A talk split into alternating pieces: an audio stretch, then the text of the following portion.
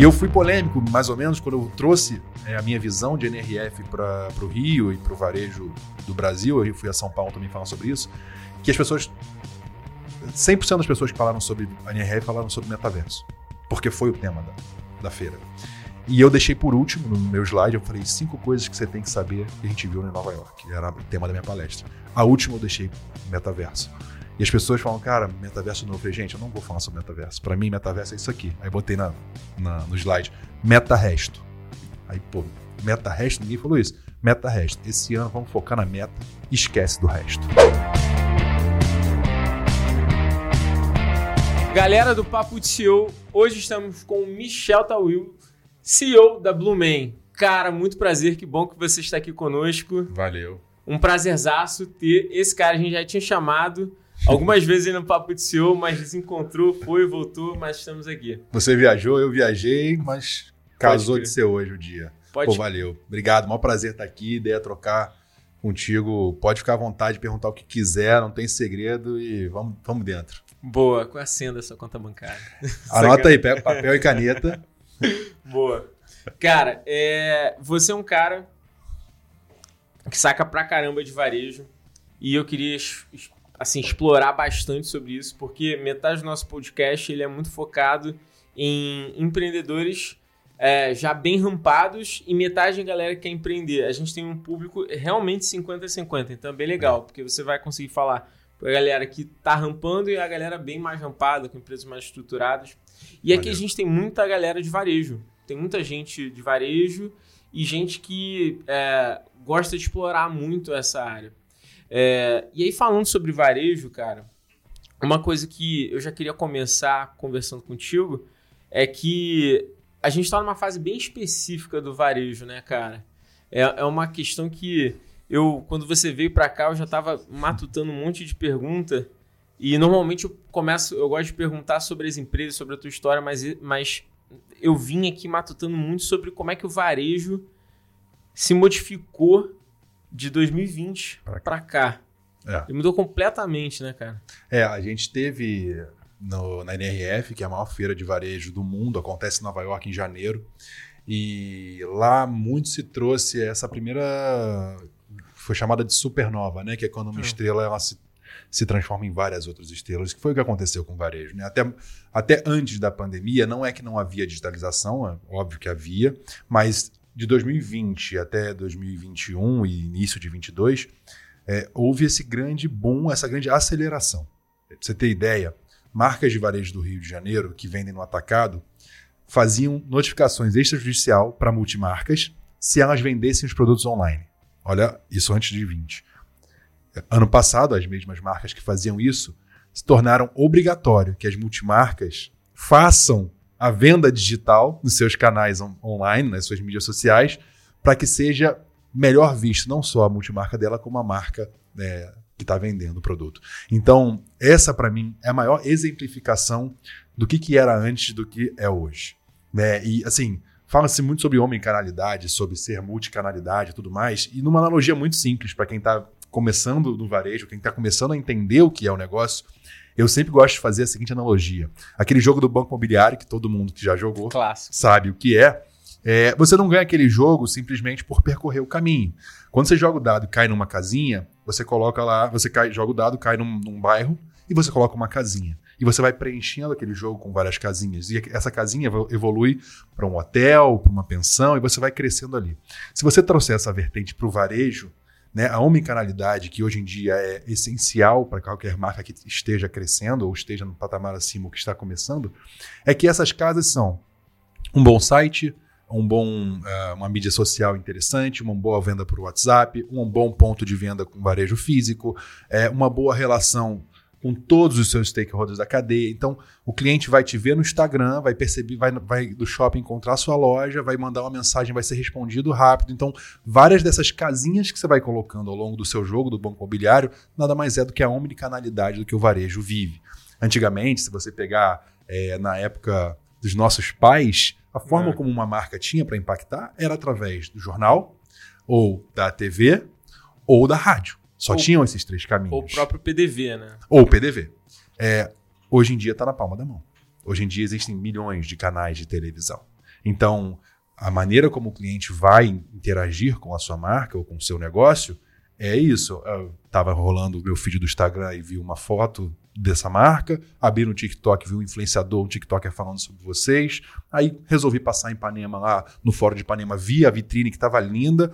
Quando eu entrei, a vendedora comunicou todas as ações que estavam acontecendo. Eu entrei no e-commerce, comprei no e-commerce e preferi retirar na loja porque eu estava indo no médico e encontrei lá. Então, assim, o varejo é, é isso hoje, né? Que até pouco tempo atrás não era. Né? E a máxima do Bill Gates, que se você não tem um negócio que está na internet, você não tem um negócio, é, eu gosto de falar que ele mudou e acelerou. Né? Antigamente era, deixa eu conhecer essa marca Blue Man, o que, que é isso aí?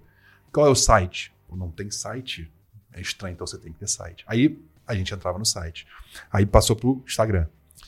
Blue Man tem site? Tem. Ah, mas eu quero ver o Instagram. Aí entrou no Instagram. O Instagram tem um feed bonito mas não tem stories, não tem vida. Essa empresa tá parada. Ó, o último é. post que fez tem quatro dias. Eu não sei se tá viva ou não. Aí você tem que ter um bom feed tem que ter stories. Dentro do stories tem que ter conteúdo. Aí você manda uma mensagem no inbox.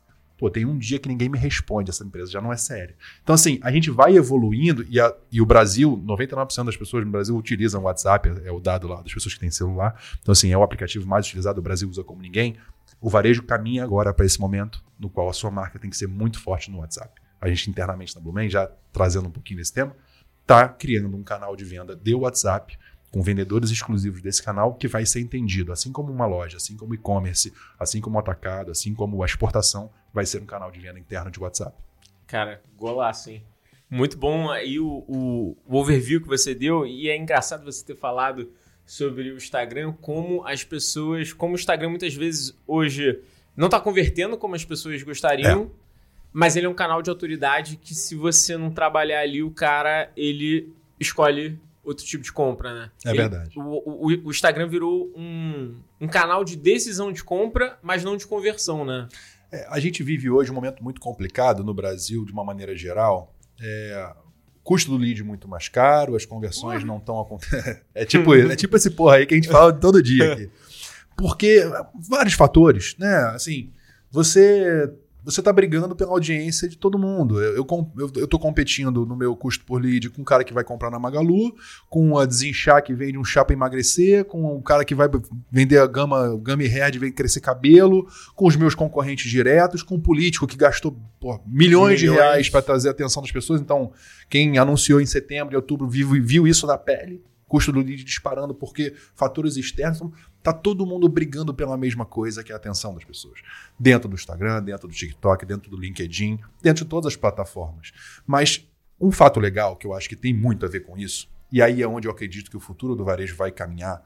É, e eu vou falar varejo de moda, porque é onde eu vivo mais de transito, mas eu acredito que sejam para vários tipos de varejo. É, os influenciadores, alguns estão começando a criar as suas marcas, o que eu particularmente acho que é um erro. O caminho para esses influenciadores e para as marcas são as colaborações, as associações. É, a gente tem alguns exemplos, por exemplo, por exemplo, a Aramis trouxe o Cauã Raymond para ser o diretor de marketing, onde ele traz muita propriedade no nome dele, a mídia, o caminhão de, de audiência que ele tem. Ele não criou uma marca de masculino, mas ele se tornou ali uma persona daquela marca, que vai ajudar na coleção, que vai ajudar no canal de venda, que vai ajudar é, no marketing, no catálogo, de uma forma geral. Então, assim, eu trouxe o exemplo do Cauã, mas você tem a Marquezine com Arezo, você tem a Mariana Barbosa com Zezemol, você tem o perfume do Gustavo Lima, você tem várias empresas se associando aos influenciadores né, e aos creators para aí sim transformar o jogo, fazer o negócio acontecer. Então eu acredito muito que esse vai ser o caminho, né? A gente percebe hoje nos Estados Unidos das 100 maiores influenciadoras americanas, elas não se dizem mais influenciadoras, são entrepreneurs, né? São empreendedoras. Por que isso? Elas estão se associando com marcas, com negócios, utilizando o que elas têm de maior valor e expertise, que é a audiência a delas, mídia, né? do que se preocupar com saque, com logística, com é, modelagem, entrega, devolução. Meu irmão, essa loucura deixa que eu vivo, entendeu? tipo, é. cada um faz o que sabe fazer bem. É, tivemos vários exemplos de empreendedores, que, de influenciadores que foram empreender dessa maneira e não retroagiram, porque eu acredito que o caminho que as coisas vão acontecer, e eu, como Blumen, cada vez mais olho e invisto nisso, vai ser, vão ser essas associações. É engraçado você falar isso porque o mercado ele, ele vem olhando muito forte para pessoas que podem virar produtos, né? E, e, e, tem muito investidor botando dinheiro maciço ali nas famosas DNVBs que tem uma figura de um influenciador. É, e muitas vezes, talvez, eu acho que o grande ponto ali não é pegar esse influenciador, mas botar ele como empreendedor, né?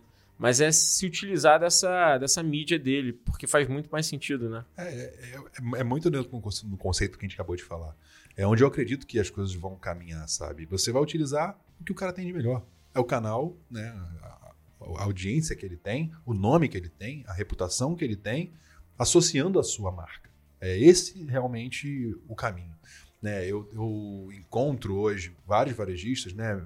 Acabou que a gente não fez a tal apresentação formal, mas Hoje eu faço parte do conselho da FEComércio de varejo. É, toco o Acelera Varejo, que a gente teve junto lá no mês passado, que é um movimento com mais de 3.500 varejistas Muito no maneiro. Brasil e no Rio somos 700. E sou mentor da IBMEC. Então eu lido é, dentro do, do IBMEC Hubs, que é um é um braço de startups dentro da IBMEC. Então eu consigo transitar entre o que está começando, o early stage, a gente tem alguns amigos ali do, do Acelera Varejo, que são desde o cara que tem uma, 5, 10, 15 lojas, até o conselho é, da FEComércio, que lá tem o Marcelo da Farm, tem o Roger Viamia, tem o Renato da Zinzani, tem a Ceci da, da Granado, tem uma galera faixa preta, o Felipe Casas, da Casas Pedro, tem uma galera faixa preta de um, de um, nível ali de mais 100 lojas, 200 lojas, ou um bi de faturamento, mas eu vejo que essa transição está acontecendo e cada vez mais as marcas têm que olhar para isso. Não é todo mundo que está olhando para isso. A gente às vezes vive na nossa bolha e fala assim: ah, mas isso todo mundo Não. sabe. Cara, o óbvio só é óbvio quando ele é dito. Então, assim, essa migração, esse caminho está sendo traçado aos poucos. Né? Na NRF, onde Nova York, lá nos Estados Unidos, estão ali quatro, cinco anos na frente, só se falou sobre metaverso. Foi o tema do ano metaverso. E eu fui polêmico, mais ou menos, quando eu trouxe é, a minha visão de NRF para o Rio e para o varejo do Brasil. Eu fui a São Paulo também falar sobre isso. Que as pessoas. 100% das pessoas que falaram sobre NRF falaram sobre metaverso. Porque foi o tema da, da feira. E eu deixei por último, no meu slide, eu falei cinco coisas que você tem que saber que a gente viu em Nova York. Era o tema da minha palestra. A última eu deixei metaverso. E as pessoas falam, cara, metaverso novo. Eu falei, gente, eu não vou falar sobre metaverso. Para mim, metaverso é isso aqui. Aí botei na, na, no slide, meta-resto. Aí, pô, meta-resto, ninguém falou isso. Meta-resto. Esse ano vamos focar na meta e esquece do resto. Porra, golaço. Por, por quê? Ah, você pega os exemplos de metaverso hoje. Não é que você não deva saber o que é, tá? É diferente. Não, você não deve ser ignorante quanto ao fato de que o metaverso existe e que vai se tornar uma, uma realidade cada vez maior. Porém, você pega um exemplo da Nike, você pega o exemplo da Starbucks, você pega o exemplo da Gucci. Cara, esses caras têm bilhões de dólares para investir. Eles podem botar 30 milhões numa iniciativa do metaverso, escolhendo lá um Roblox, escolhendo um mundo, investindo e testando o canal. E não dói nada, né? Deu certo, legal, virou um case, deu errado, cara, é uma linha do orçamento dele que vai passar. Nós, varejistas brasileiros, vindo de pós-pandemia, um ano inicialmente em guerra e etc., é, gastar 100 mil, 150 mil, 1 milhão, cara, pode ser doloroso no teu caixa. É melhor que você invista esse dinheiro no que de fato vai fazer você ganhar dinheiro naquele ano, nesse ano especificamente, do que você é, tentar uma iniciativa nova. E foi o que aconteceu muitas pessoas que tentaram caminhar nesse, nesse horizonte quebraram um pouco a cara. Tem poucos exemplos de varejistas esse ano que fizeram um negócio legal. E a grande maioria falou, cara, eu sei o que é, mas deixa aqui lá na frente, eu vou olhar. Isso é bem legal em falar sobre canais, né? Porque existe uma discussão muito grande de, de perder de perder a onda, né? É, a onda vem e você perdeu a onda. Cara, melhor, o melhor momento da onda, para mim, é quando você tá vendo que a onda tá convertendo.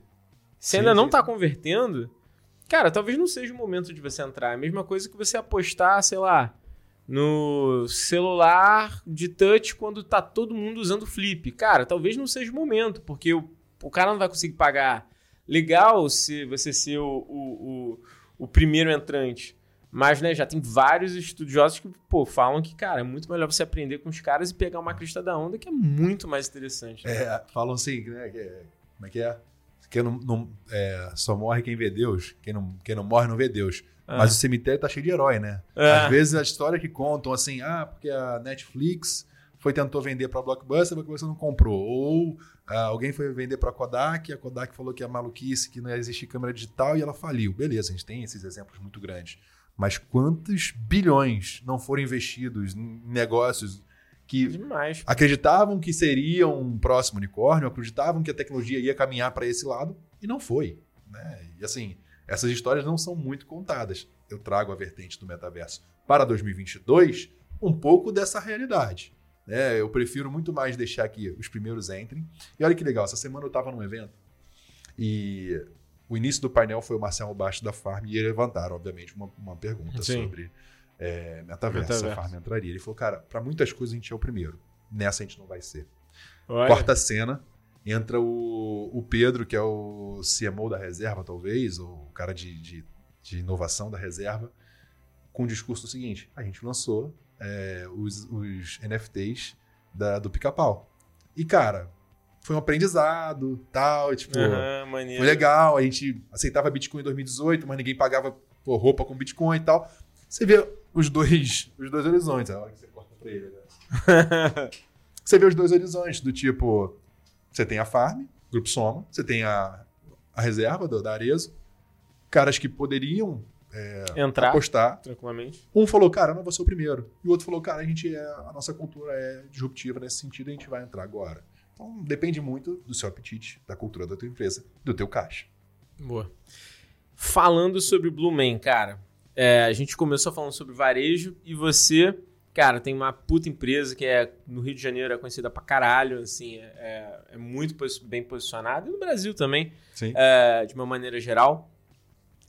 E tem uma história muito foda que eu não conhecia, eu conheci lá na Acelera Varejo, que eu achei puta que pariu, cara. Por favor, conta aí um pouquinho de como é que surgiu a Blue Man, é, de como é que você e suas mulheres entraram nisso, porque. Ah, pô, Rodrigo, tu vai se amarrar também. Tu, tu vai gostar, tu vai gostar da história. Cara, é, a Blue Man, ela tem 50 anos, completada esse ano. A gente trouxe a Isabel Goulart, que é uma top mundial para encabeçar essa nossa campanha comemorativa desse ano. E lá em 1972, o Davi Azulay veio de Belém com o irmão Simão, que fundou depois a Yes Brasil, uma marca que pô, Pô. era icônica, né? Icônica. Tem pessoas que têm peça da Yes Brasil hoje. Minha irmã. irmão, é, Minha irmã Tipo- fala yes, foi a melhor calça que ela teve na vida é isso. dela. É isso. Essa é a pegada da parada. É. Então, o Davi, quando ele veio, o Simão, ele fala assim: o que o Simão for, tipo, se o Simão for médico, você é o dono do hospital. E aí, se o Simão for estilista, você é o dono da marca. Ele chegou em casa, tinha um biquíni jeans, né, embaixo da cama. Ele pegou, achou maneiro o produto, falou, pô, legal, tal, 17 anos mais ou menos. Desceu em Copacabana, na Santa Clara, falou, pô, vou vender nessas marcas aqui de biquíni. E vendeu lá o, o biquíni jeans. Pegou 1.400 pedidos, pegou 30% do sinal, foi produzido, deu nas costureiras, produziu um biquíni jeans idêntico e tal. Voltou para entregar, foi entregando as peças. Quando a primeira modelo de prova experimentou, o biquíni não passou da canela, porque não tinha elastano. O jeans era Ah. duro. Então, não passou da canela, o nego ligou. Não ligou, né? Porque era 72, mas manda achar, achar o Davi aí, vem, traz ele aqui. Falou: ó, eu não vou ficar com esse produto, porque ele não passa na canela das mulheres, não tem como vender um negócio desse. Me dá meu dinheiro de volta. sentido. Ele, caramba, criei um negócio, quebrei. Ele tinha um bugrinho, que esse bug tá até na nossa casa de, de- lá, lá, lá em Mauá, na fazenda. Botou o biquíni no, no volante. Cara, tava na praia, assim, tava andando pela, pela orla, conversando com um amigo. Cara, não- quebrei, pô, tem que devolver o dinheiro, já usei pras costureiras, pô, achei que eu tinha um negócio na mão. Deu ruim. Não tá passando da canela. Pô, mas se não tá passando da canela, se eu cortar de um lado e cortar do outro e der um lacinho, eu vou resolver essa parada. Voltou na costureira, falou, corta aí, vamos fazer um lacinho e tal. Ele fez isso, voltou na loja e foi o maior sucesso, revolucionou a história da moda mundial, não moda praia, moda, moda mundialmente. Então, aonde você for no mundo, tiver uma mulher usando um biquíni de lacinho, pode ter certeza que é um cara numa tarde de muita, muito questionamento e quebrado que inventou aquilo ali. E lá foi o primeiro passo da Blue Man em 1972. De lá ele começou esse sucesso, começou a produzir muito, vender. Depois ele criou o sungão, que ele lutava, viu os- os amigos lutadores de jiu-jitsu usando a sunga por debaixo do kimono. Ele falou, cara, vou fazer um sungão tipo lutador pra gente usar. E aí criou o sungão. E sempre foi um cara muito irreverente, né? Trazendo de novo esse assunto, a gente teve um evento de varejo importante esses dias, foi unânime. Do Oscar da Oscar, Roger da Via Mia, o Marcelo, todo mundo falou alguma coisa legal do Davi. Era um cara muito, ao mesmo tempo que ele era um cara muito na dele, era um cara que abençoava e trocava muito sobre varejo com Pô, outras irado. pessoas. Então, isso é muito legal. E a empresa de lá passou até que em 2009 ele veio a falecer, ele infartou. É, muito jovem. E a Sharon tinha 17 anos na época, minha esposa, é, que veio a se tornar minha esposa. A gente, a gente tem 7 anos de casado. Mas do primeiro beijo até hoje tem 18 anos. Foi o primeiro beijo da vida, foi o nosso, nosso 18 anos atrás. Cara, Então, é, é, a história é muito maneira também. Eu pedi ela em casamento no avião, indo pra, pra Jericoacoara. Tem no YouTube, quem quiser acompanhar aí. A história, a história da Blue Man tem no YouTube, pode botar lá. A história da Blue Man conta essa história aqui que a gente falou um pouco mais detalhada em 4, 5 minutos. E meu pedido de casamento também tem no YouTube, então quem quiser acompanhar, tem lá o pedido de casamento. Mas enfim, o pai dela faleceu muito jovem e ela teve que assumir uma bronca muito grande com 17 anos. Com 18, Caramba. na verdade, ela ficou um ano de luto, até que com 18 ela foi tocar o negócio. Que você falou, pô, é muito conhecida no Rio, e de fato é. A Blumen chegou a ter 27 lojas, das quais 12 no Rio e outras 15 pelo Brasil. Foram três lojas em Salvador, três lojas em São Paulo, loja em BH, loja em Fortaleza, enfim, Brasília. Era uma presença muito grande. Quando eu assumo o negócio, no final de 15, início de 16, a gente opta por fechar essas lojas e centralizar a operação no Rio por alguns motivos. Dentre eles, o maior, que no Rio existe uma lei de incentivo chamada Cadeia da Moda, uma lei da moda, né? É, que em vez de pagar 20% de ICMS, você paga 2,5%. Então, pô, você vai manter uma loja em São Paulo com ICMS Hum, de de 18, de 18. 20, sendo que você pode estar no Rio, você paga 2,5%. Então, a gente centralizou as operações, passou os outros pontos. E olha que fato muito legal da área. Esse ano, ano passado, fechado, com 11 lojas, a gente faturou mais do que a empresa fazia com 27 lojas. Obviamente, da onde vem essa outra, esse outro resultado? Outros canais. Outros canais de venda com escalabilidade. E-commerce, multimarca, exportação. Canais que não dependem do custo de um CTO, de custo total de ocupação alto, que não dependem de gente, que não dependem é, de uma série de fatores. E, de fato, onde a escalabilidade, né, a boca de jacaré acontece, a gente tem um incremento de, de faturamento de receita muito maior do que o incremento ou aumento de, de custo fixo. Então, aonde a gente vai crescer os próximos anos, já antevendo, é explorando cada vez mais esses canais. Digitalização, como eu falei, o canal de venda para o WhatsApp e a presença na multimarca, que hoje a gente são em torno de 400, 420 clientes de multimarca que compram conosco. Acredito que dá para chegar em 600 já no ano que vem e aí a projeção é a gente dobrar o tamanho da empresa em três anos. Caraca, hein? Se viu? Eu falei que você ia gostar, hein, cara.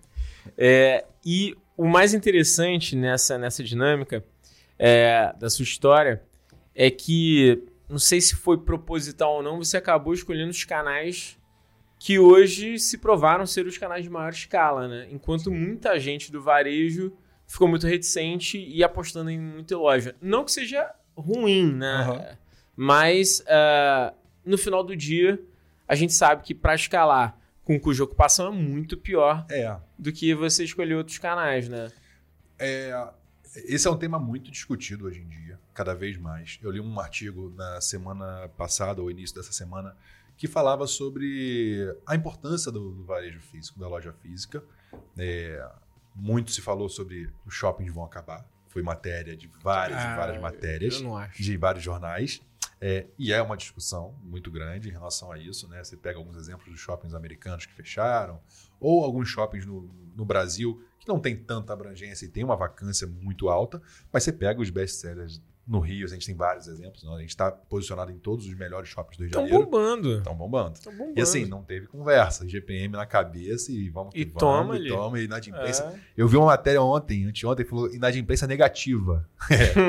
Porque tá todo mundo pagando e os que entraram com processo em 2020, 2021 para rever IGPM trocando por, por IPCA perderam e estão pagando a mais. Então, inadimplência negativa.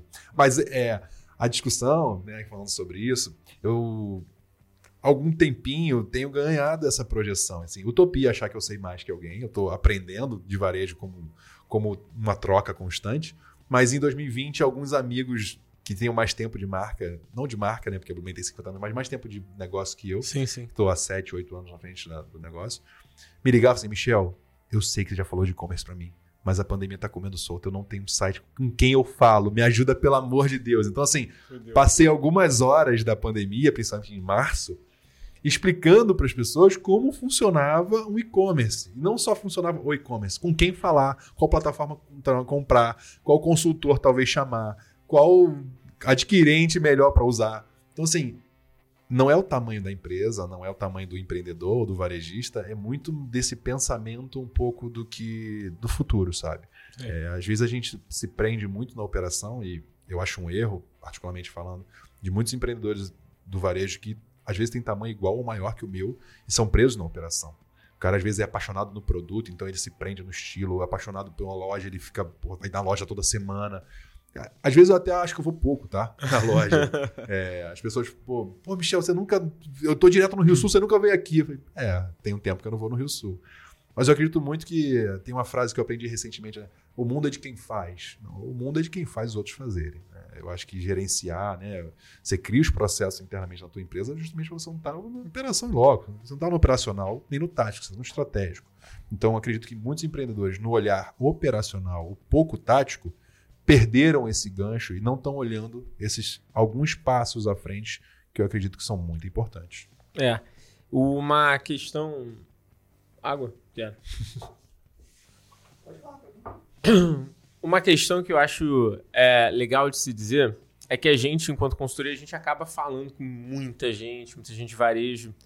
E, e eu já sou um pouco mais é, tendenciado mesmo. Assim. Eu, tenho uma, eu tenho uma opinião, não que é, tenha certo ou errado, claro. mas eu acredito muito no digital. É até um pouco do amago da minha empresa. Uhum. Mas a, a, a, grande verdade é que eu acredito o seguinte: o PDV é muito importante para fortalecimento de marca, porque o público ele gosta de tangibilizar a coisa. Mas você escalar dependendo de um canal onde você precisa ter um custo absurdo de crescimento, para mim não faz o menor sentido, sendo que você pode falar com um cara sem ter que gastar 500 mil de PDV. É. 600 mil de PDV. Dependendo do teu PDV, 800, 1 milhão. Dá para chegar nisso. É, tem, tem player aí que você citou que chega nisso em PDV. Cara, para mim não tem o menor sentido. Você pega um milhão e redistribui em outros canais, você tem resultados comprovados muito maiores em cima disso.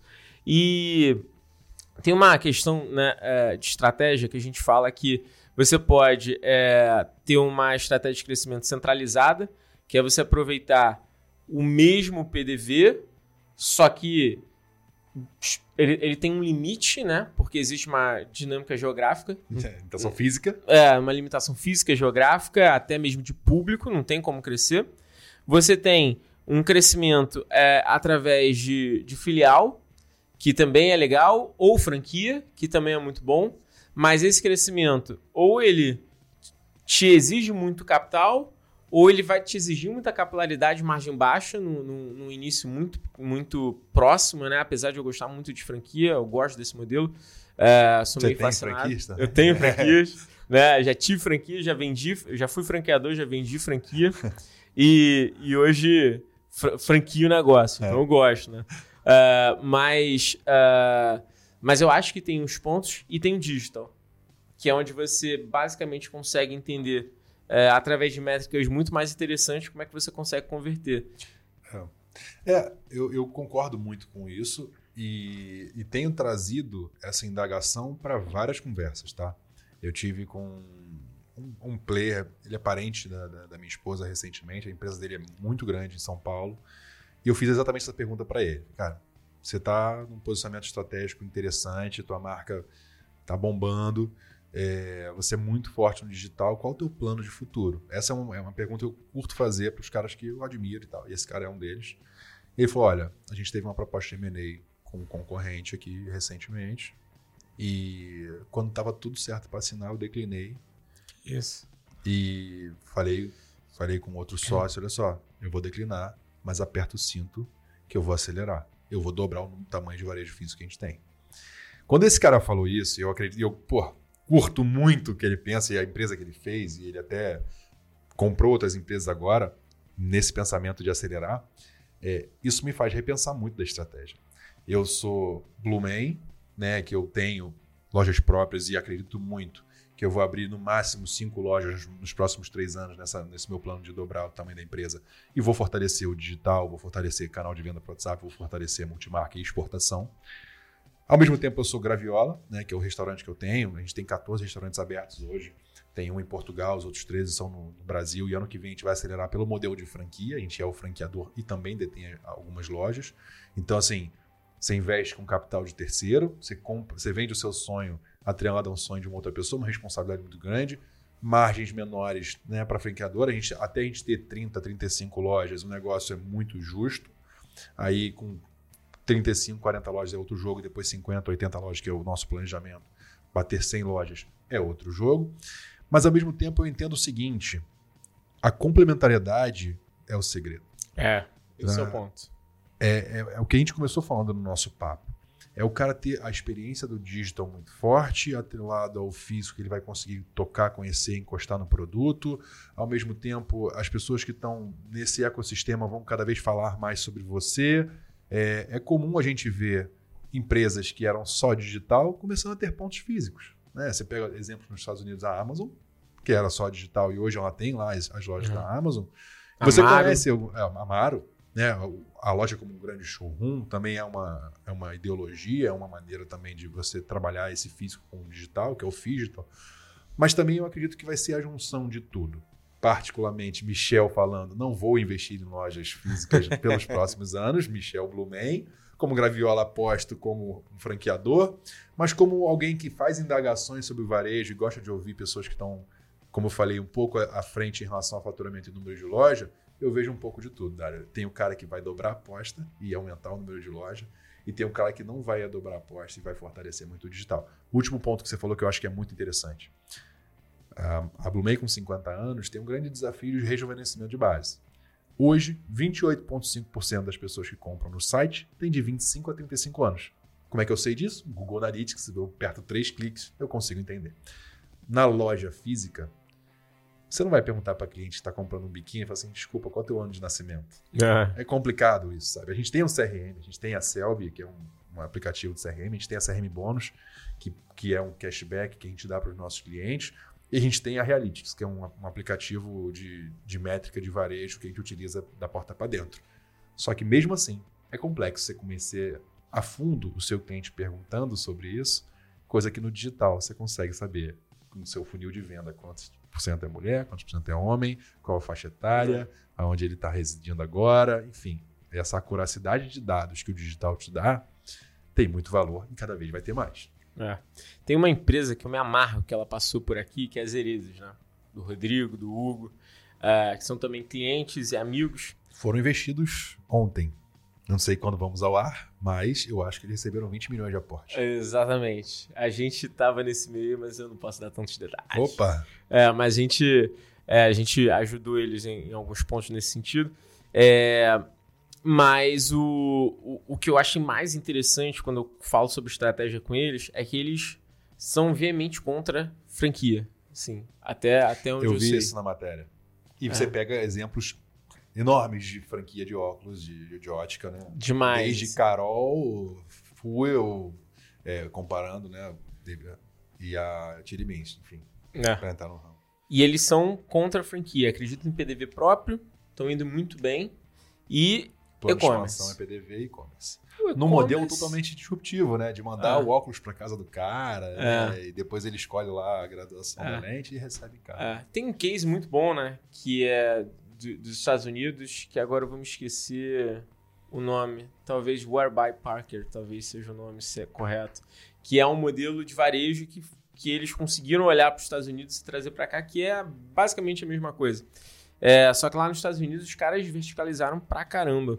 É, mas o que eu acho interessante é que eu não vejo é, empresas é, que conseguem de fato crescer dependendo de um único canal. Ah, de forma alguma. É. Eu acho que o, o, a moral aqui no final é essa, né? Você pode ser PDV, eu particularmente acredito que de alguma forma um desses canais tem que ser o digital, mas é, você não pode ser dependente de um único canal. É. Acho que essa é a lição, né? Essa, essa é, assim, no, no livro de, de varejo ou de, empreende, de empreendedor, talvez o capítulo 1 um tem que ter isso. Pluralidade de canal de venda. Eu faço parte de um grupo de empreendedores do Rodrigo Cardoso, é, chama é, Power Mind. Boa. Lá nós juntamos 35 a 40 empresários que se reúnem três vezes por ano para falar sobre negócio. São três dias que a gente emerge para falar de negócios, soluções. Lá saem negócios, né? sociedades, fornecedores e tudo mais. E tem um negócio muito legal chamado World, World Café. Quatro empresários trazem um dilema que estão vivendo e em 15 minutos, uma hora, né? 15 minutos para cada um, as mesas redondas se formam e você vai trocando, conversando. Trocando ideia. Aonde mais eu busco ajudar né, aqueles empresários que estão lá é em canal de venda, é em capilaridade, assim, você entender que você não pode ser só varejo, você não pode ser só varejo loja física, tem que ser multimarca, tem que ser atacado, tem que ser e-commerce, tem que ser exportação. Na Blumen a gente tem hoje um canal é, sobre licenciamento de marca, que a gente já fez algumas. Eu já posso dar o spoiler, né? A gente fechou com o Flamengo e vamos Uhul! fazer. Eu sou Vasco, Toma, mas a gente, Rodrigo. a gente corta essa parte depois. Não, É. põe lá e faz o meme dele. Pô, Sou do Palmeiras. Se eu falar, tipo, eu tenho amigos que falam assim, eu quero ver você falar Flamengo torcendo e tal. Eu fui num jogo do Flamengo com o Marcelo Plaizan, da, da MF Play, que é franqueador das, das lojas do Espaço Rubro Negro. Aí eu tava lá, Flamengo Atlético Mineiro, aí eu escuto assim, Michel, Michel. Falei, pô, ferrou, né? Me, Já me- me descobriram aqui. Aí quando eu vi é o João, que é um menino que a gente ajuda como Blue Man, cara, história de vida animal do garoto. Ele é handbiker. Ele tem uma paralisia nas pernas, ele anda de bicicleta, ele é, pratica esporte, tá muito maneiro. Ele é flamenguista, tava lá no jogo, me viu. Já era. Pô, ainda bem que é ele, parceiro. Podia ser alguém que vai, meu irmão, ele é Vasco ali, ó, e tal. Assim como o Rony na reserva fez com, a, com o Flamengo, ele é muito Vasco, o Deco também é irmão dele. Eu, pô, eu entendo a força de marca que o Flamengo tem. Enfim, vamos sei, estar sei, nessa parada. né? Tem que, tem que entrar. É, faz parte. Daqui a pouco o Vasco vai melhorar, a gente faz também. Mas é o canal de licenciamento de marca é um canal de venda novo dentro do negócio. E é o que a gente falou. Focar na pluralidade dos seus canais de venda como capítulo 1 do livro de varejo. Uma coisa legal da Blue Man também, eu, eu curto pra caramba, é que vocês é, tem, tem uma pegada também muito forte com o influenciador. Assim, eu, eu fico vendo que vocês é, rotacionam e apostam em diversos influenciadores de diversos tamanhos. Isso eu acho bem legal. Assim, vocês, vocês são uma marca que vocês conseguiram penetrar bastante nesse tipo de, de, de meio e se aproveitam. E aí a pergunta é, cara, como é que é a estratégia para isso? Como é que vocês pensam nisso? Tá retornando mesmo? Porque muita gente pergunta sobre isso. Cara, faz sentido? Eu tô retornando no digital ou não é visibilidade de marca? Fala um pouquinho sobre isso. É, existe uma visão dentro da Blue Man de ter cada vez mais essa presença no digital com influenciadoras que têm sinergia conosco. Por um grande motivo inicial, que é o mercado, né? É Claro. Todo mundo, entre aspas, todo mundo está fazendo. De novo, vivendo a nossa bolha, que a gente acha que todo mundo faz, está todo mundo fazendo. E no processo de rejuvenescimento de marca, dificilmente você vê hoje marcas com 50 anos, né? E, e a gente bate nessa tecla, fica até parece aquele velhinho que tá falando, pô, olha para mim e tal. A gente, como eu falei no e-commerce, vende na maioria para o público mais jovem, passa para essa geração de desejo estar junto das influenciadoras. É, esse ano eu abri o canhão, né? Desde trazer é, uma mega internacional, uma top, para fazer a nossa campanha, para falar assim, olha, olha, olha para gente. Eu tenho uma frase, só um parênteses, que, eu, que resume muito do que eu quero construir com a Blumen, que é o seguinte: eu quero ouvir a seguinte frase: olha que legal que a Blumen está fazendo.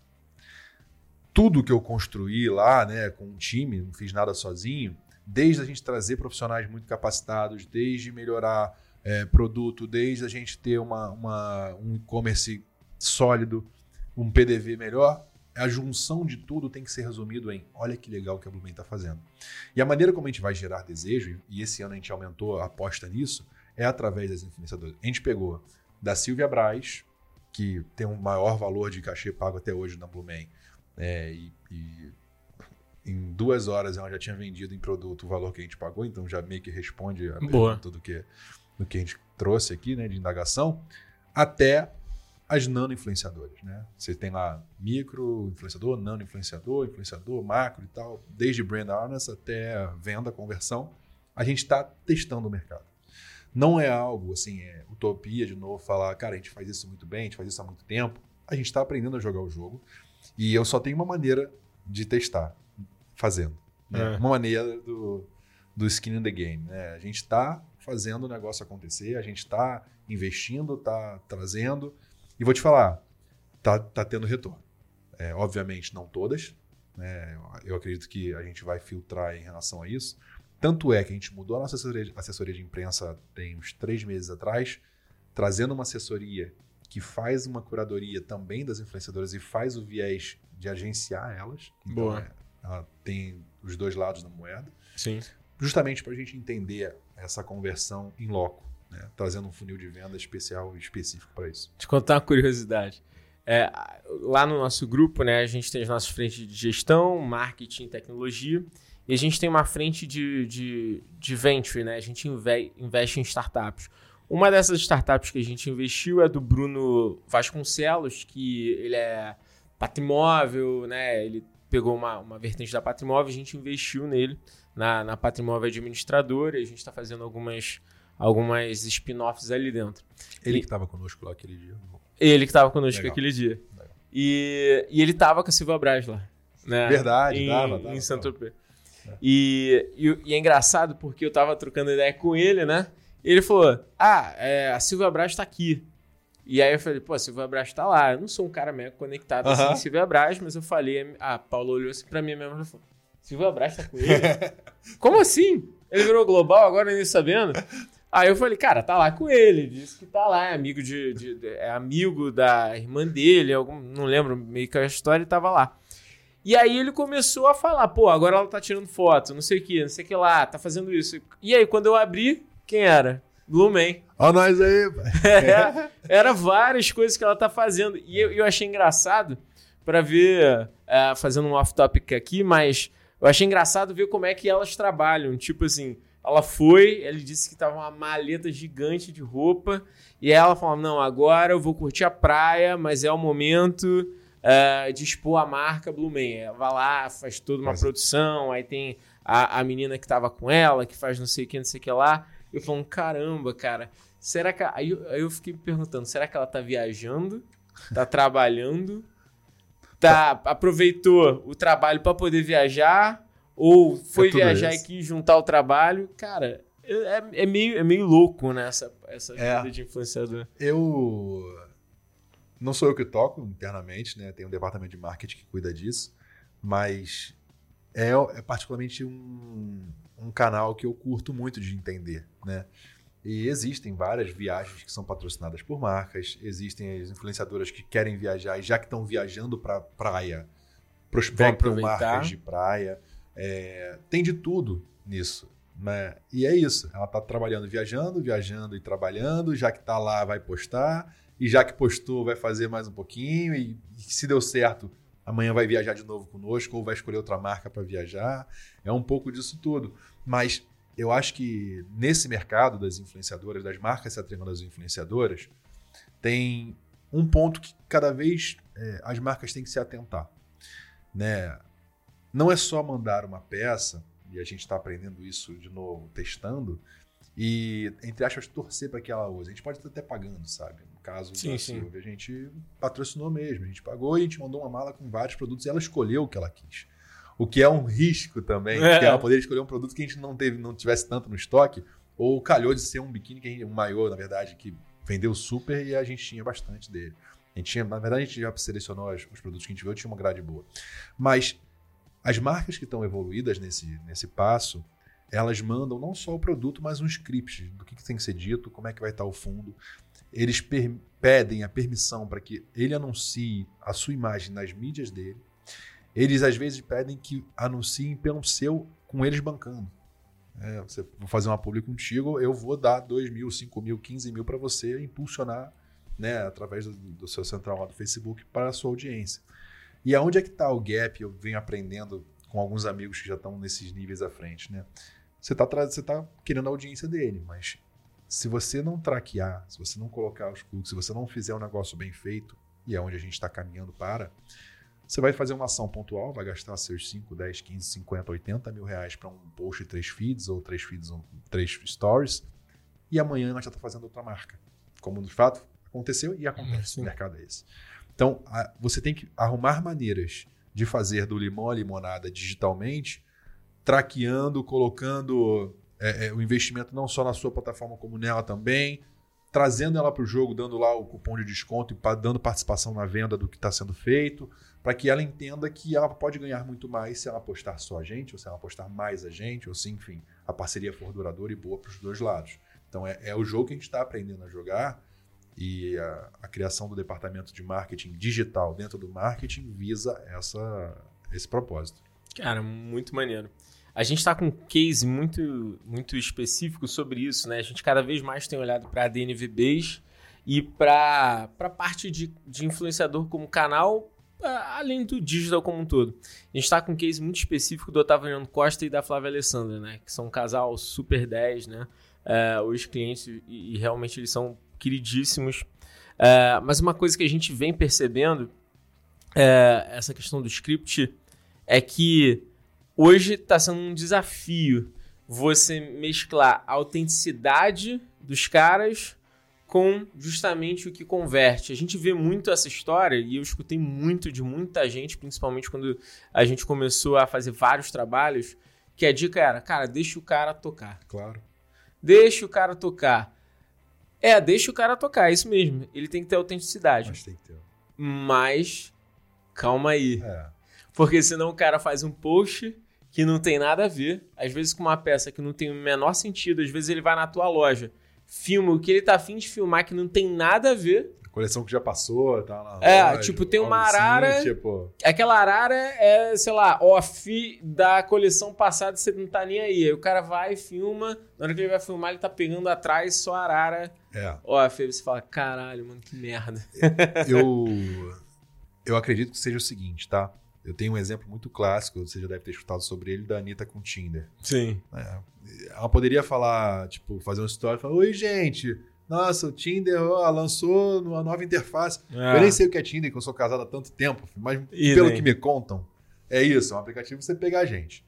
Ela chegou no carnaval, falou, deixa eu criar a campanha, deixa eu pensar. Eles criaram junto, obviamente, ela estava em cima do trio no Rio de Janeiro, falou, gente, eu tô solteira, como é que eu faço? Tá, não sei o que, aí...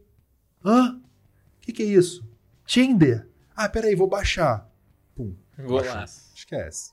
É muito mais vendável, é muito mais orgânico, é muito mais legal você fazer algo nessa interação. Ela é uma gênia, óbvio, não é, é muito muito à parte de todo o resto, mas se você trouxer um influenciador para pensar junto e não deixar só ele criar, eu acredito muito que a autenticidade é a chave disso tudo. Tanto é que as pessoas cada vez buscam mais, até algumas fake autenticidade, mas a autenticidade é o que ganha o jogo, mas que você pode direcionar como marca ou como empresa para que essa autenticidade seja pensada junto.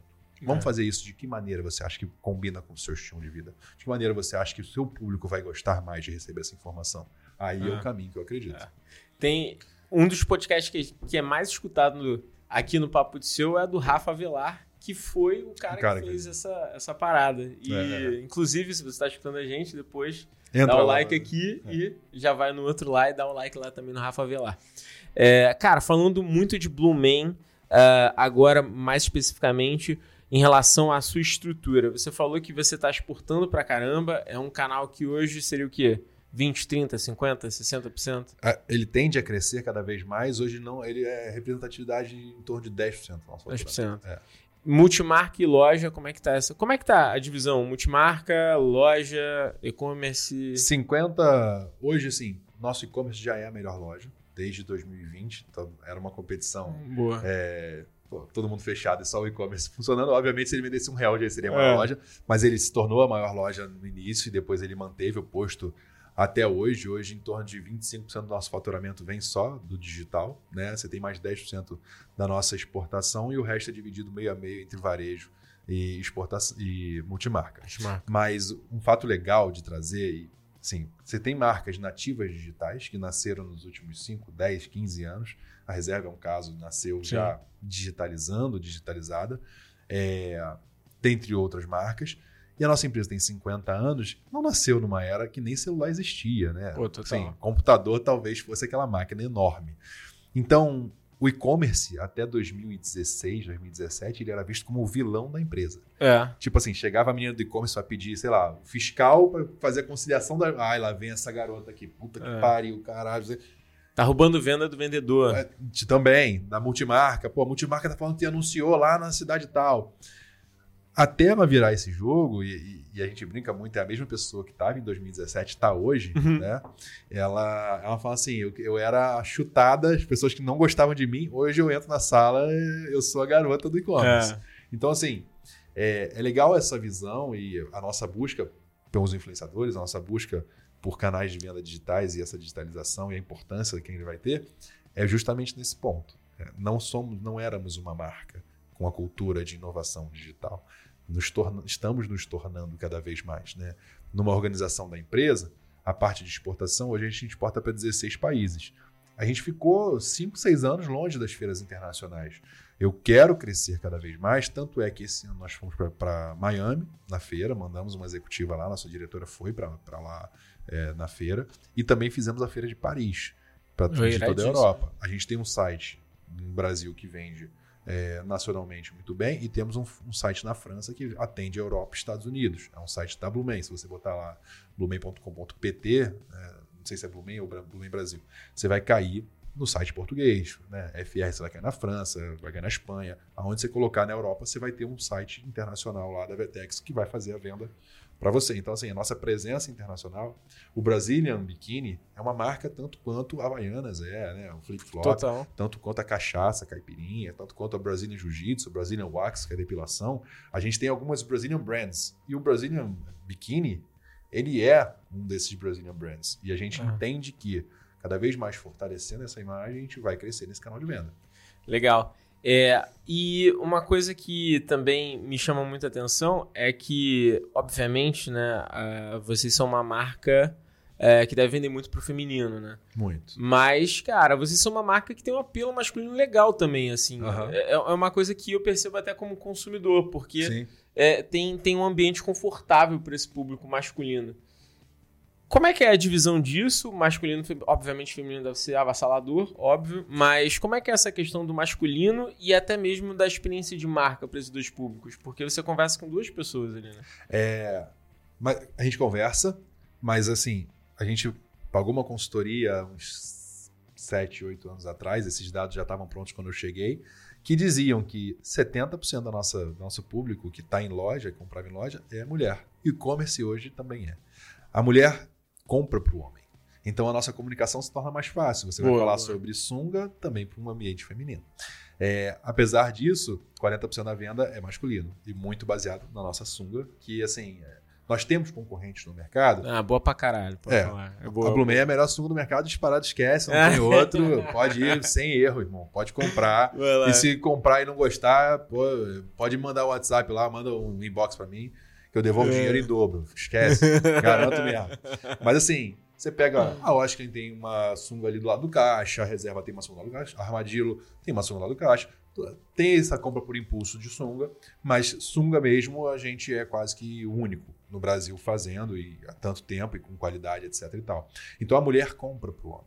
É, 70% desse público é mulher, e isso mescla até o vendedor que está na nossa loja. Você falou como é que isso muda no PDV? A mulher vai, vai botar uma roupa íntima, um biquíni, né? Então, assim, ela talvez não queira sair do provador e ter um homem atendendo ela. Então, Sim. isso muda até a forma como a gente monta o schedule dentro da nossa loja. Ao mesmo tempo, sabendo que a mulher compra para o homem, a abordagem de venda também fala sobre isso. Pô, você é, você é casado e tal, seu marido não quer, não quer ver uma sunga, olha só, essa aqui é uma coleção nova. Então, a abordagem de venda para a mulher inclui também o incremental de peças para o homem. E a nossa venda é isso, 60-40, 60 feminino, 40%. Pô, e é, É, bastante masculino. até. Achei até que seria menos. Porque, É, é bastante. Porque normalmente o homem, eu acho que o ciclo de compra dele é menor, né? É. Mas assim, a tipo, gente... eu comprei uma sunga tua, irmão, foi mal. É, tá mó, tempo, tá mó é. tempão lá, cara. Quem, quem já, me, já viu algum vídeo meu, alguma apresenta, início de apresentação minha, eu falo, cara, quem conhece a Blue Man? A galera levanta a mão, eu pô, mas não façam como alguns, alguns amigos falam assim, cara, eu tenho uma sunga, irmão, que eu comprei, da moral. A sunga tem uns 5 anos, ela não, não acaba. Pesado, pesado. ela não, acaba. Mas tem cara, dois- eu agradeço o elogio. Os dois aninhos, os dois aninhos. Eu sei que é boa, mas compra outra. Eu tenho dois filhos pequenos em casa, irmão. Dá uma moral aí, pelo amor de Deus. Eu tinha que pensar alguma coisa, tipo iPhone, sabe? Vou lançar um negócio pra obsolência forçada, tipo, É. essa sunga aí, pô, não dá pra usar mais. não Botar um compra chipzinho pra ela estourar, queimar, é, né? puir, sei lá, piorar a lycra que a gente usa. Um dos pilares negociáveis da marca é a qualidade, então é, eu entendo que isso faz parte. A mulher compra porque comprou um biquíni rosa e tal, postou. Postou, irmão, ela não vai usar de novo pra postar. Então ela acaba comprando porque, pô, eu já postei, eu tava numa, numa iate, eu tava na praia, eu tava numa lancha, eu tava num- na piscina e postei essa foto, não vou usar esse biquíni amanhã, todo mundo já viu. É. O homem, irmão, tá cagando. Então, eu entendo que tem essa complexidade, mas é muito comum. Um cara que vive de praia mesmo, por exemplo, eu jogo vôlei de praia, conheço várias pessoas que jogam futebol. O cara vai na loja e ele compra 5, 6, 8 sungas. É normal isso acontecer. É É, final de ano, então, muito, muito. Então, a gente tem esse, essa, essa questão. Mas a nossa sunga é o produto que mais vende no e-commerce. Tem irado. É.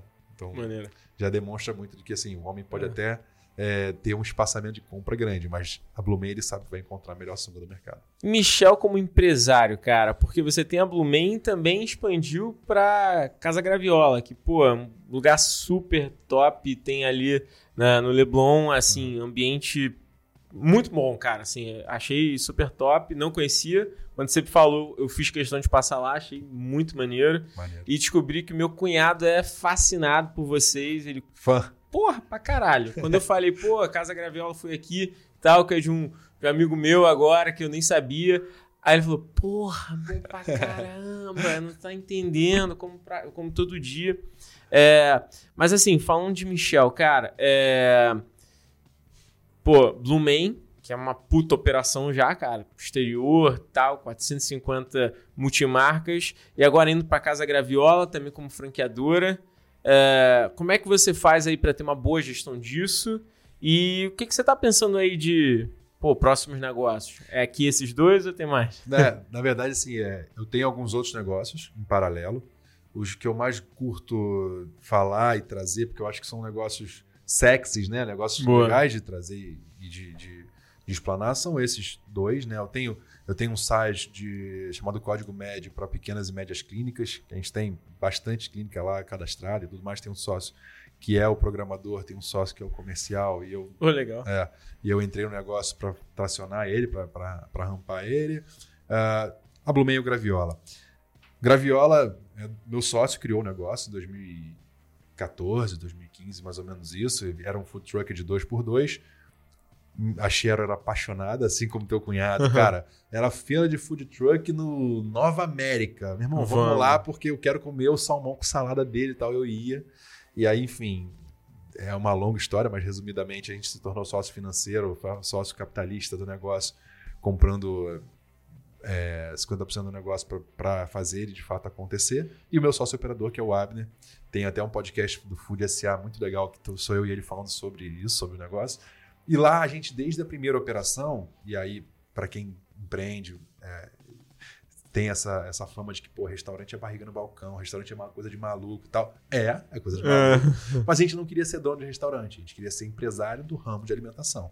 Tanto Boa. que em 2016 a gente começa o primeiro, 2017 começa o primeiro negócio, 2018 a gente já, já formata como modelo de franquia, abre outras duas lojas, em 2019 já abre a primeira franquia e de lá para cá, obviamente com uma pandemia no meio, esse lapso temporal, a gente abre 14 lojas, sendo em cinco estados diferentes, três modelos de negócio, Graviola é, como Casa Graviola, Graviola Pizza e Burger, que é uma dark kitchen e para operação de shopping que vende pizzas é, saudáveis, né? pizza de massa de couve-flor e tudo mais, e hambúrguer, não hambúrguer de carne, mas tem de frango corim e de peixe. E, e Graves Café, que é uma cafeteria saudável. Cara, tá lindo o projeto, depois iradíssimo. conhecer. Então a gente expandiu para isso, inclusive em Portugal é uma casa graviola. E aonde eu acredito que lá vai acontecer, como eu comentei por alto, ano que vem vai ser um ano de expansão. É um ano que a gente está trazendo muito lead, a gente está se associando a, a, a uma empresa que vai ser só captadora de lead e um outro só de closer. E a gente quer trazer para o negócio em três, três, três anos e meio que a gente fez esse projeto há pouco tempo, 100 lojas. E aí, com 100 lojas, a gente vai vender para algum grupo, enfim, é o próximo passo, acredito, que vai ser nesse caminho. É, e a Blumen, É, é a semana retrasada a gente teve a primeira conversa, a gente vai fazer evaluation dela, vai começar a entender aonde é que a gente está posicionado no mercado, né? Assim, para entender o mercado como um todo. O que, que eu vejo do mercado de moda sendo bem breve, né? Diferente dos movimentos que foram feitos em 2010, 2008, 2005, onde fundos de investimento compraram operações de moda, consolidaram com economia e escala, enten- dizendo entender de varejo, onde no varejo nem sempre um mais um dá dois, às vezes dá É. cinco, às vezes dá E meio. metade deles não se deu bem, né? E a gente tem esse track records aí de empresas de recuperação judicial, empresas que descontinuaram algumas marcas ou que foram cuspindo as marcas ao longo do tempo. Hoje a gente está vendo a consolidação de grupos fortes que entendem de varejo, que são varejistas que entendem de varejo. Então, eu acredito que o mundo, no- o mundo não, mas o Brasil está caminhando para isso, nessa consolidação. Consolidação. É, de novo, existem várias e várias empresas de moda. É o mercado que é a nossa bolha, é a bolha que eu estou vendo acontecer. Eu acredito que estão existindo considerações. Então, só um processo de valuation te posiciona, cara, eu vou valer 300, eu vou ganhar 800, ou eu valho 50, ou quanto eu estou valendo. E do quanto eu estou valendo, quanto estão dispostos a pagar. Então, assim, a gente tem muito carinho pela marca. É a nossa vida, é a, é a empresa que a gente quer que os nossos filhos possam conhecer e trabalhar um dia no futuro. Mas eu acho que às vezes a gente está junto de pessoas e de fundos, né, de dinheiro que acelerem esse crescimento também pode ser algo interessante. Pô, legal. Então já sabe que a Se gente vai ter que chamar. a gente vai ter que chamar ele quando o cash entrar, né? Porque aí ele vai Aí, pô, levar a gente, pô, o podcast vai ser em Nova York, porque o cara não. em Saint-Tropez, pô. Nossa Saint-Tropez, amiga lá, verdade. Silvia Braz e a gente É. falando de Blumen. Cara, eu curto muito essa parte de consolidação de mercado. É uma, é uma questão que a gente atua bastante com vários clientes, mas principalmente porque o mercado brasileiro ele tá um momento bem interessante de maturidade. A gente demorou quase 20, 30 anos para chegar numa maturidade empresarial de muita frente, né?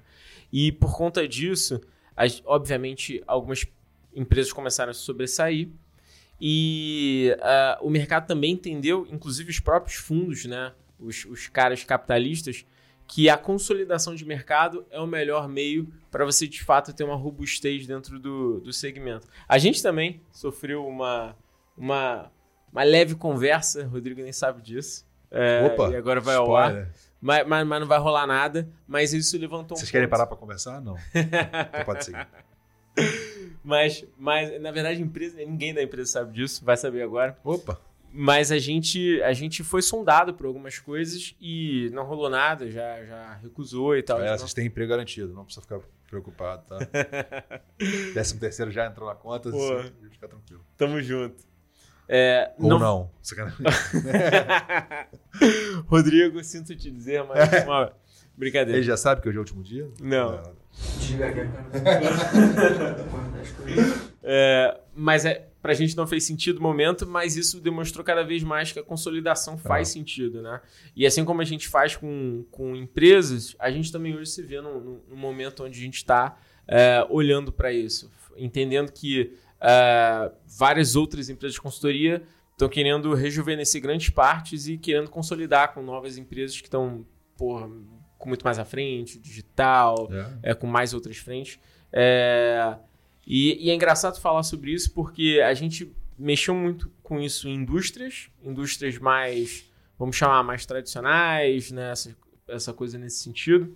A gente viu essa consolidação olhando muito em, em setores é, onde você tinha uma distribuição maciça, então, desde automóveis até é, alimentícios, Alimentação, teve- né? Teve muito em alimentação. É, e agora a gente vê em empresas que têm. é, a gente chama de empresas mais criativas, né? Empresas de moda, empresas que têm um viés mais criativo. E, e depois a gente vai, vai para um, pra um último patamar que são empresas de serviços. Porque as empresas de serviços são é, hoje o que, em tese, tem um menor valuation. Só que agora com a tecnologia isso está mudando muito, É. né? O serviço fica muito atrelado ao, inte- ao capital intelectual do fundador, do sócio do executivo que está ali à frente, né? É. Mas, Mas, com, mas que com a tecnologia isso é tangibilizado, isso torna-se com valor. E tem um só um Hum. adendo disso que eu vi acontecer recentemente. o mercado de, de programação, o mercado de programador, mercado de tecnologia está em ebulição e muitas vezes a, a fusão, a aquisição de uma empresa ainda não está sendo calculado no valuation CT5, 10, 15, 30 programadores, e que é muito valor disso. Então, é, o, o futuro dessa precificação também vai considerar isso como um grande ativo do negócio. Vai, vai. É, tem, tem um tema chamado que é acquihiring, que é você fazer um acquisition por conta das pessoas. A Apple está fazendo muito isso, mas ela não fala. Né? Porra, não, não, é, não é exposto. Mas, porra, para você conseguir uma cacetada de engenheiro, que Do que você dia para a noite. Você vai lá, olha, aqui tem 50 engenheiros, beleza, vem. Saiu um monte do Twitter recentemente. Sem Quem tiver interessado, né? Metade da É. empresa já está à disposição. Exato. E, e, e recentemente a gente está fazendo um acquihiring também. Tem uma empresa de software que a gente entendeu que tem um modelo de linguagem que a gente demoraria um tempo a mais para Ah, aprender. claro. E a gente falou, bem, vem para cá. Encurtou o caminho. Exatamente. Isso é muito, muito interessante. É. Mas é legal ver que você tá, tá nessa pegada, porque eu acho que. ah, cara, você já tem. Tá, mas você tem história, né? Então eu acho que vai ser bem sexy pro mercado. É, tomara, tomara. Eu- Esse ano eu emagreci, fiz academia, se eu ficar melhor, bem visto. E eu acho que esse movimento também da, da- da- ter essas cadeiras, como eu comentei- como eu comecei falando, também credenciam a isso, sabe? Dão alguma autoridade a mais na hora de você sentar para conversar com quem tiver interesse de conhecer o que você está fazendo a fundo. Né? Tem, tem a história da empresa é muito legal, o que a gente está construindo como case também é muito legal, né? A gente passou por alto hoje, desde fechar lojas até ter faturamento e expressão e escalabilidade. Também é um case muito legal. Graviola também é, é sexy, é um case legal. Enfim, a gente está construindo essa, essa, essa história mesmo para que no futuro a gente entenda, assim como o Flávio Augusto fala, que uma empresa só tem três caminhos. Né? Você É. vender, tá? ou fazer um IPO, você vender para um concorrente ou para um fundo, você deixar ela de herança para seus filhos, ou você faz falir, ou fechar, né? Ao- aos É. poucos você fechar. Então, baseado nesses três caminhos, a Blumei é uma empresa herdada, e eu não sei se nossos filhos vão querer ou não, vão ter tempo para decidir. O Graviola também não é uma empresa herdada, é uma empresa criada, que a gente quer que ela se torne perene e complete seus 20, 30, 50, 100 anos, assim como a gente quer que a Blumei complete. Então, para isso acontecer dentro dos três caminhos, falir, eu acho que não vai ser uma opção que a gente quer. Deixar de herança, talvez, mas participar de um grupo, uma consolidação, vender ou fazer parte de algo maior, pode ser esse próximo caminho. Boa. Michel, pra gente chegar ao fim aqui, a gente sempre finaliza falando pro cara que a gente convidou, dar uma dica pra galera é, que tá empreendendo, principalmente no teu segmento, é, sobre é, algum, algum ponto, na verdade, que você possa trazer para dar um insight e que, sei lá, se você fosse falar pro Michel de 8, 10 anos atrás, você falaria. Beleza. Eu vou trazer três pontos então. Boa. primeiro deles, é, eu montei uma palestra um tempo atrás para o IBMEC que falava assim: as oito coisas que eu queria escutar quando estava sentado nessa cadeira. E é uma cadeira universitária, eu fiz administração na PUC. Então, para quem está há oito anos atrás de mim, digamos assim, ou dez anos atrás de mim, eu diria para que você entenda e valorize as conexões que você pode fazer ao longo do, da, da sua, do seu trajeto. É. Sejam eles é, seus futuros fornecedores, sócios, parceiros, amigos, concorrentes. Eu era um cara muito tímido e perdi a oportunidade na faculdade de me conectar mais. E hoje é algo que eu mais prezo em fazer. Né? Estar aqui é um mo- momento de conexão, o Acelera Varejo é um momento de conexão, ah, a FEComércio é um momento de conexão, enfim, abrir portas através das conexões que a gente cria, para mim é um dos grandes segredos que eu diria para quem está iniciando uma vida empreendedora, sabe? Esteja, não tenha vergonha de perguntar, não tenha vergonha de falar, não tenha vergonha de, sabe, eu queria conhecer melhor. As pessoas às vezes acham que, ah, pô, eu sou tão pequeno, vou mandar mensagem para esse cara no Instagram que ele não vai ver. Cara, a gente vê, sabe? A grande maioria das pessoas vem. E se ele, não, se ele fingiu que não vê, é porque o cara é escroto, tá ligado? Porque É. a, graça da vida é a troca. A gente está tá aqui para somar, né? De novo, a utopia achar que eu sei alguma coisa mais pô, mirabolante. Eu faço o óbvio bem feito. Eu faço, sabe? Eu, eu, eu faço feijão com arroz temperadinho ali e eu, eu acredito muito nisso. É, então, eu diria que esse cara tem que acreditar. Para quem tá começando, eu acho que é perseverar, sabe? Tem porrada, a gente tá aqui sentando uma hora, uma hora e meia. A gente acabou não comentando cases de insucesso, mas tem vários, tem vários. A vida do empreendedor ele é tomada de decisão o tempo inteiro. E você vai tomar 100, 150, 200, 500, mil decisões no dia. E você não vai acertar todas. Eu tive uma mentoria com o Flávio Augusto três semanas atrás. Ele falou assim: a maior burrice que o empresário pode ouvir ou falar é assim: não, fica tranquilo, vai dar tudo certo. Irmão, não vai dar tudo certo. Na tua vida deu tudo certo? Porra. Esse ano deu tudo certo? Tudo que você fez deu certo? Não, Não. deu.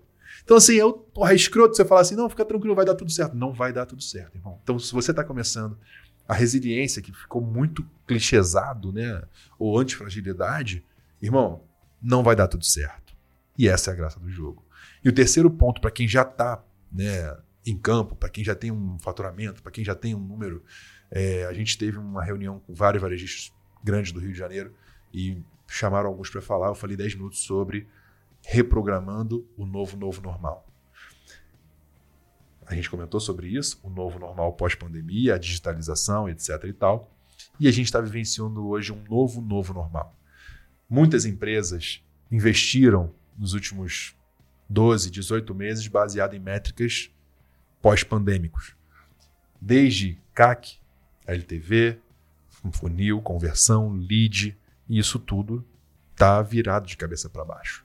Você pega, pega grandes empresas, desde Facebook, mandou bastante gente embora semana retrasada, mandou 11% do- do- das pessoas do seu, dos seus trabalhadores embora. Você pega Uh, Twitter é um caso à parte, mas também mandou muita gente embora. Você pega no Brasil a Log, mandou gente embora. A Hotmart, uma pla- plataforma de venda de curso online, É. mandou 15% da gente, das pessoas embora.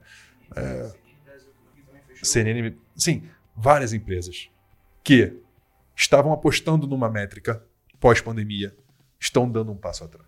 Se você é um varejista, você percebeu que a sua matéria-prima subiu, que o seu custo logístico subiu, que o seu custo total de ocupação subiu, que a sua folha de salário subiu. Se você tem tecnologia, o salário dos seus programadores triplicou Ô, né? Então, assim, o que, que eu diria para 2023 especificamente, com um ano que vai mudar de governo, pode ainda ter uma crise na Europa energética muito, pode não, vai ter uma crise energética muito grande na Europa. A China, lockdown de Covid, parece impensável, mas está tendo ainda. Eu diria o seguinte: reprograme sua rota para o novo, novo normal.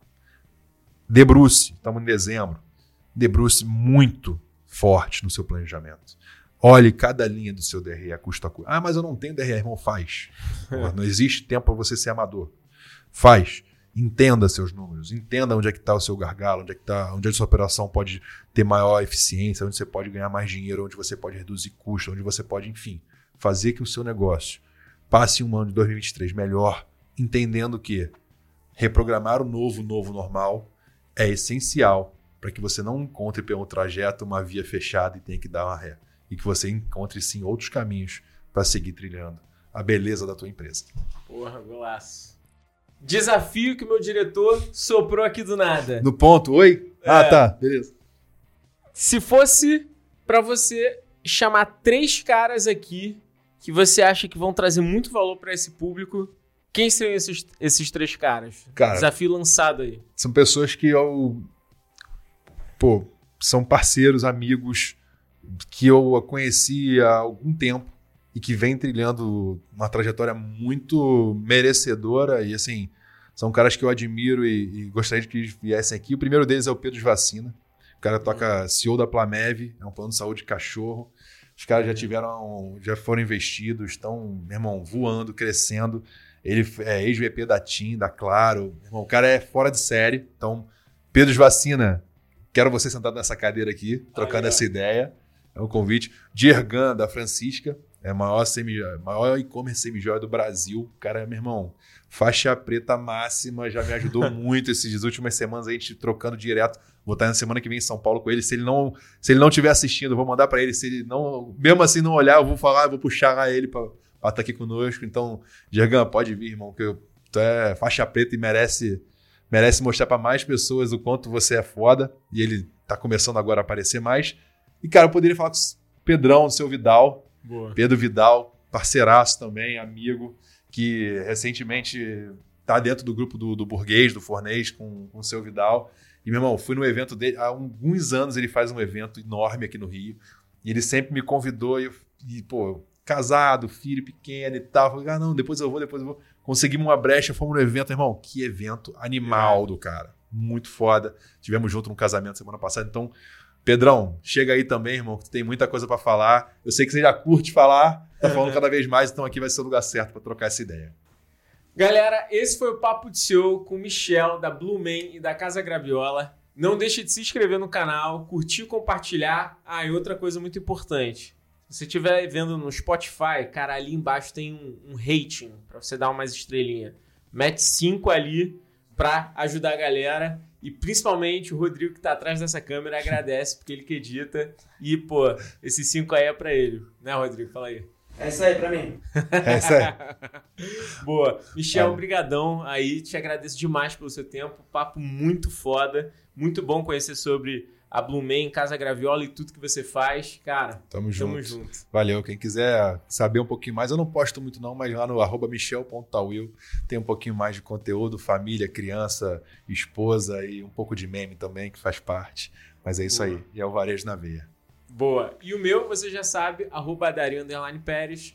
Só me seguir lá. Se quiser trocar ideia, manda o DM. A gente tá sempre alerta. Tamo junto.